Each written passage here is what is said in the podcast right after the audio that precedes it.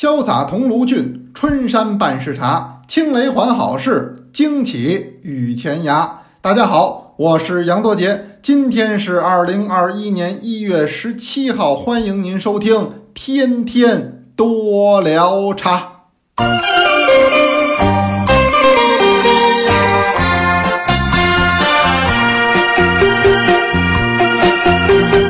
刚才怎么读这么一首诗呢？这首诗是北宋著名的政治家范仲淹写的。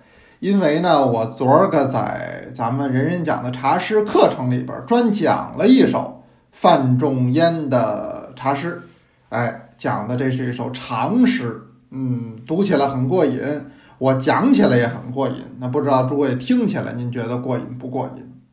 这个茶诗的课程呢，咱们是仍在继续。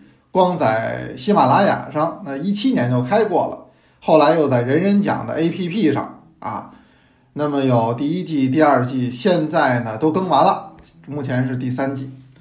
又有同志在问呢，怎么加这个多聊茶的班级？怎么学习？我看下边有留言的，啊，您要是听着我今儿这节目了呢，我专门给您说，您呢就在我们这专辑里边，您找一下那专辑介绍那儿，专门有这个我们留的微信号。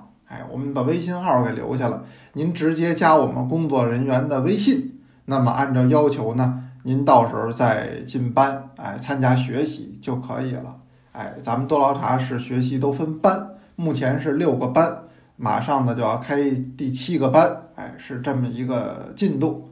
所以啊，找微信，找微信，我在这就不读我们这微信了啊，您就找一下就行了，就在咱这专辑介绍上就有。今儿个呢是周末。咱们聊点轻松的话题啊，当然他每天聊的都够轻松的了啊，反正想起什么聊什么。你比如那天聊聊陆羽，哎，茶圣姓名字号的问题，哎，这也挺好。所以咱每天呢，就是这自由散漫，这是咱们的一大特点哈。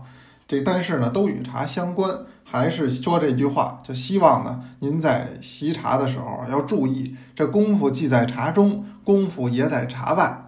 我总说。中国的茶文化是一个筐，什么东西都往里装，因为它可以泛化的跟其他，比如说文学啊、艺术啊、诗词啊、历史啊、艺术品呐，都会产生联系。您说我单调这一门儿，我就是茶茶茶，除茶以外什么你也甭跟我说。那我说您怎么能真正理解中国茶之美呢？中国当年的那些爱茶人。哎，咱们甚至于不征求人家同意就说他是茶人吧？您比如说咱讲的白居易是不是爱茶人呢？肯定是。咱们宋代讲范仲淹，这是不是爱茶人呢？他肯定是。那么您看看人家是什么样的修养，人家是什么样的素质，人家这些文化的积淀是多么的深厚。所以我说，咱们是聊茶而不止于茶，以茶为中心，要做一个涟漪一样。泛化的这么一个疗法，这样的话，我觉得就更加利于大家理解什么叫中国茶文化。中国茶文化之所以有魅力，就在于广博。呃，那今儿聊点什么呢？今儿啊，这么着，有好多同学都说您聊聊茶器具好不好？那今儿咱就聊聊茶器具。今儿我跟你聊这叫什么呢？叫天下第一茶器具。哇！或者说这腕儿大了，怎么他敢称第一呢？因为这很难啊！你说你是第一，我还说我是第一呢。说你说这就敢说天下第一的茶器具吗？我还真敢说，起码到目前为止，没发现比他第一的。这什么东西呢？是一只茶盏，或者说是一只茶碗。这碗要一出来，我跟您说，连法门寺地宫的茶器具有名吧，他都得往后靠，你得让给他，他是第一。为什么呢？年头早啊，这怎么回事呢？您听我慢慢给您说。我今儿给您说，天下第一茶器具。这茶器具的发现呢，时间真不长，满打满算到今年还不到二十五年呢，就刚发现不久。说谁家里这么趁钱呀，藏着这种宝贝？谁家里都没有，这宝贝不藏在人家里。说那那藏在是不是墓葬里呀？这大墓里边都出这个好东西，考古发掘。哎，您还真别说，还真呢，啊不在墓葬里，不在墓葬里，你哎什么呀？这东西不是出土的。说哟，不是传世的，也不是出土的，那这东西不能打天上掉下来呀？这东西还真是，它不是打天上掉下来，它打水里冒出来的。这是一件出水的文物啊，一直在水里泡着呢。没错，什么事儿呢？这是一九九八年，一九九八年在印度尼西亚呀，苏门答腊岛，在东南边有一个小地名叫乌里洞岛。这乌里洞岛在这地图上都找不着的这么一个小地儿，在这往北边一点，大概有四海里左右。当时呢，这年正有帮渔民在那忙活呢，忙活干嘛呢？就是挖海参。哎，这海参这东西，它不是说中国人爱吃哈，世界有不少地儿人都喜欢，它挺有价值的。这帮渔民呢，就跟那水底下呀，就是采集海参，挖海参。这挖着挖着呢，哎，觉着又不一样了，怎么了呢？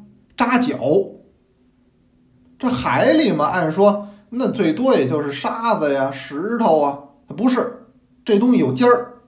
开始大伙儿没在意，以为是那种珊瑚啊、礁石啊这东西呢。后来呢，再往前一踢，不对了，怎么了？怎么还踢了个圆咕伦敦的东西？哟，大家赶紧。翻下水去就找，这一找呢，明白了，扎脚的不是珊瑚，也不是那暗礁，什么东西呢？瓷器，破瓶子烂碗，都是碎的啊，弄了一地。哎，这怎么回事呢？有一手快的，顺手呢就抄起一个来，就给捞出来了，捞出来就带回去了。这事儿呢，四个字的成语“不胫而走”，这消息就传开了。您知道，在这个南阳地区，因为隔行如隔山，您可能不关注这个。因为我毕竟是学历史的出身，我的很多师兄弟儿也学考古的，他们原来都跟我说，就南洋地区有好多的欧洲人、西方人都在那儿。按北京话说，叫在那儿贼着。什么叫在那儿贼着呢？就在那儿盯着。这帮人干嘛呢？其实就是探宝的，说好听点儿叫寻宝团。这些人呢，就是以打捞水下出水的文物为生，专门有干这个的。哎，在当地政府，你运营出一个执照来，你就可以进行合理的这个打捞，是干这个的。那么当时有人就扫听了这消息了，哟，说这水底下合着有东西。那么就在九八年的九月、十月，下去了一次。下去一次呢？那么没查出太多东西来，转过年来四月又下去一次，就探查呀。这回看见了什么呀？合着这底下不是破瓶子烂碗，这底下有一艘船，沉船呢。这沉船在一块大的黑礁石的边上，这船都出了号了，大船。那么粗略的看了看船的形制，因为他们是干这个的，他们一看这船大概就是公元八九世纪的这么一艘船。这上边呢，简单的在上面那么一游，那么一看，哎呵，好东西可不少。但是具体有多少，他们也不知道，但知道东西不少，这就捞。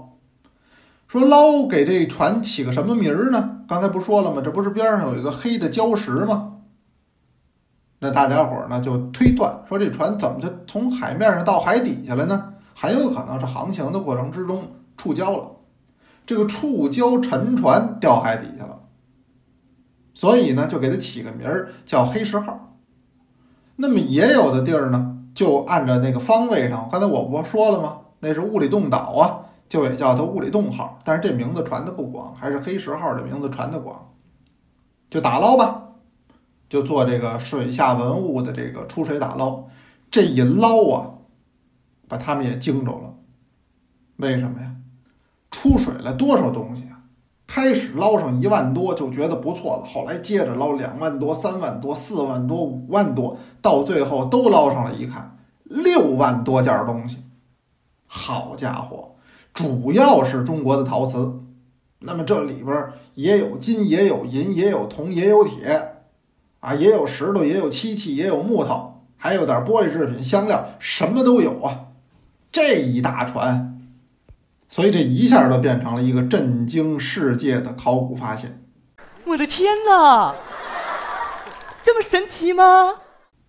今儿给您说这天下第一茶器具就这船上出来的，但当时还不知道，还没整理呢。那天下第一茶器具还在那六万多件里边搁着呢。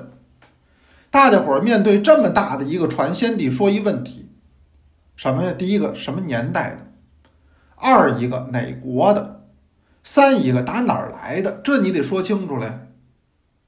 后来大伙儿就研究，就找这里边的东西。那六万多件研究吧。首先看见一些铜钱儿，乾元通宝，这个明显的是唐代的东西。再有呢，又往后翻，又看见镜子，就那铜镜，那镜子上也写唐乾元元年制，哎，也是唐代的。哎，接着找，要说这人呢是够细心的，功夫不负有心人，他东西太多呀，光是那瓷器长沙窑的就五万多件儿。在这里边翻来翻去，找着一个青釉褐绿彩的这么一个碗，这碗底下呢，往外这么一翻，刻了这么一行字儿，这太关键了，写叫“宝历二年七月十六日”。宝历二年是什么年份呢？公元的八百二十六年，什么概念呢？这会儿呢，茶圣陆羽刚去世二十多年。他是那公元八百零四年去世的，他刚去世二十多年。宝历二年是什么时候？怎么个相当的？我给你举例吧。宝历二年，白居易正在苏州呢。你就想想，就白居易生活的年代，在这瓷器上刻着这么一个，因为这个很重要。为什么呀？因为瓷器跟别的不一样。你想，这瓷器那窑烧出来之后，一般情况下，你很快就必须销售出去。咱不能说跟那茶叶似的，好，茶叶放成老茶是吧？怎么这瓷碗放成老碗？说的大哥，你买这个，我们这老碗了啊，老碗管什么用啊？老碗还不行，为什么呢？你瓷器有款式，现在爱用这种撇边的，下回爱用那种收口的，所以它这东西它有时效性。一般情况下，这个瓷器一出窑，这窑主必须把它给卖出去，那不能积压。积压的这个资金也受不了，这不是今天，古代也是这样，所以专家就认定这个宝历二年的这只碗很重要，那就证明这艘船大概就是这个时候出去的，是中国船，唐代。那么往哪儿开呢？往阿拉伯开，主要是把中国这个好瓷器都卖给阿拉伯。说了半天了，还没引出咱这天下第一茶器具呢啊！就在这五万多件的这个长沙窑的这个瓷器里边，专家就不停的来遴选，来这个考证，结果找着一什么东西呢？就是一个青釉的，也是这个褐绿彩的这么一个碗。这碗不大，这碗呢口径是十五点四，高是五点五，很正常的这么一个碗，或者叫一个浅的盏，都可以这么说。这上面有三个字儿太关键了，三个字儿写的叫“图展子”，图啊，就是茶字加一横，这念图，古称嘛，茶的古称也称图。由此我们就可以断定说，这只盏是这世界上现存的最早的一只明确标明为茶器具的盏。那您说这碗是茶器具，你有什么证据？是这碗？能盛茶也能盛酒啊，咱们原来就说过，这叫茶酒器不分家呀。那么还能盛饭呢？这都是咱们推测说它可能是茶器具。但中国的古代确实存在着茶酒器混用的一个现象，而且是很长时间呢都不把它分开。那么长沙窑的这一只碗的出土，对不起啊，还是应该叫出水。我说出土都说顺口了，您一定要知道这是海里出来的出水。那么这个盏的出水，就非常明确的标志的说这是一只茶盏。为什么人自己写着呢？这就毋庸置疑了，人有明确的用相。其实跟它一块儿出水的那些东西里边，也有写酒盏的。嗯，那我们是不是也就可以推断说这两个器型一样？那么但是呢，这主家啊，人家比较讲究，怕串味儿，别喝错了。这俩都长得一样，你回头今儿拿这喝茶，明儿拿这喝酒的，这串味儿怎么办呢？让工匠给标上点儿，你给我写上，哎，我这个就当喝茶的用，那个就当喝酒的用。您看，这两者之间，就是茶与酒器之间开始慢慢的剥离。现在呢，大家基本上来说并不混用了，很少。说有没有这种人，茶酒器还混用呢？有，哎，我认识一位北京人民广播电台著名主持人王维同志。哎，王维同志那老资格了，北京人很多人九十年代都听他的这个广播，哎，很有名气。哎呦，这么大主持人呢，喝茶一直用扎啤杯子啊，这就是典型的茶酒器混用。我说您怎么用这扎啤杯子呀？哎，他说这个好啊，能看汤色啊，他能把我鼻子给气歪了。哎，那么这个就是个别的了，但是主要的，那么基本上从唐宋之后，茶酒器就不混用了。那么一直是茶器就是茶器，酒器就是酒器。那么又根据茶酒器之间的这种特性，那么器型呢，慢慢的也不一样了。现在您到家里去，不用告诉您哪是茶杯，哪是酒杯，能看得出来。哎，大伙儿都能分出来，这是喝茶的，这是喝酒的。为什么？都拥有了自己比较独特的造型。那这是慢慢演化而来的。但您要说天下第一茶器具，我说得首推。出水的这一只涂瞻子，这是大概于宝历二年，也就是公元的八百二十六年所制作的。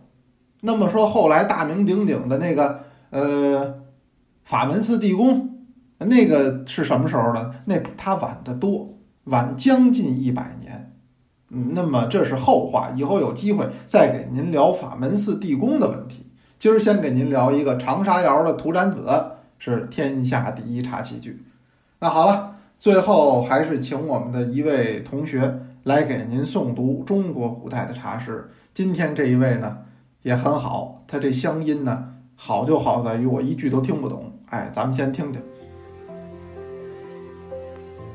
二班秘密姐，我的家乡是上海。胖不与树有娃，松岭布。十年清飞色色人，自乡胖出几千春。四季极品人难识，一对茶经一故人。那么刚才这是二班秘密姐这上海话来诵读的茶诗。哎，我特爱听上海人说话，真的，我一听能听五分钟，我都不打断人家。为什么不打断人家呢？插不上嘴，没听懂。哎，人家这个确实也好听啊，确实也好听。那么他读的这茶诗也很好，也欢迎各位同学来给我们投稿，有问也有答，天天多聊茶。咱们明儿呢接着聊。同学们，明天见哦。